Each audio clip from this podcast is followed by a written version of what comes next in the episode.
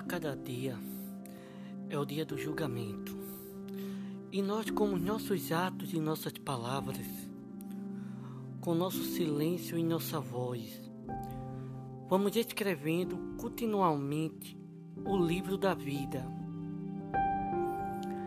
A luz veio ao mundo e cada um de nós deve decidir se quer caminhar na luz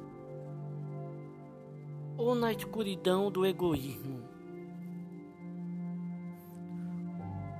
Portanto, a mais urgente pergunta a ser feita nesta vida é: O que você fez pelos outros?